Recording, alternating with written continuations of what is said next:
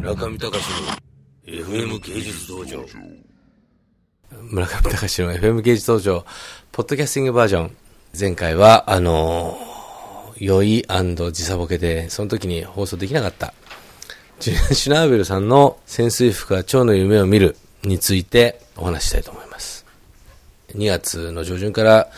上映される作品ですが、えー、私、まあ、あの、去年の11月の終わりぐらいに DVD を見せてもらって、で、あの、感動して、どうしてもシュナーベルさんに会いたいと。そういうことで、ジュリアン・シュナーベルさん。ジュリアン・シュナーベルさんどういう人かというと、1980年代ニューヨークで、あの、バスキアの、がデビューした頃と同じ頃に、あの、まあ、ニューペインティングっていうムーブメントを牽引した、まあ、ビッグスターなんですけれども、まあ、ここ20年ぐらい、その影を潜めて、主に映画監督として活動していた方なんですが、第一作映画監督作品はバスキアっていう映画ですね。彼と同時ジェネレーションのバスキアのデビュー前からデビューして死ぬまでを書き切った。これはまあ本当に普通の映画でした。で、その次に作ったのがですね、夜になる前に、これはあの、キューバのなんか小説家、ゲイの小説家のキューバ革命が起こってから、えー、そこから遁走し、ニューヨークに落ち着いたら、エイズで死んじゃったっていう話をですね、革命前夜から書き切って、これまた結構素晴らしい作品なんですけど、日本では全くヒットせず、キューバ革命なんてどうでもいいよっていうような感じなのかわかりませんが、あの、そこでまあ結構、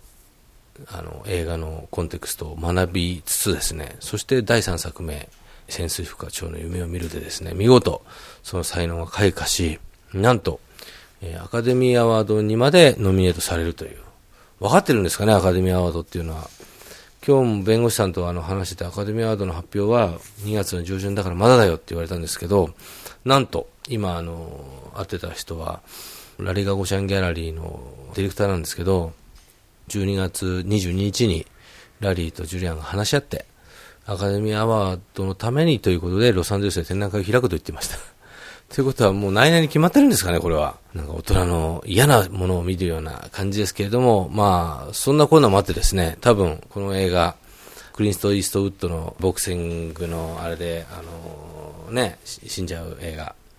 あれみたいに、多分じわじわとアカデミーアワードを取るとですね、日本では宣伝効果も相まって、皆さんが見ることになると思いますが、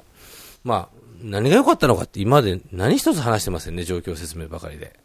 まあ、そんな映画じゃないですよ。これもう僕最初から最後までガンガン泣いてですね、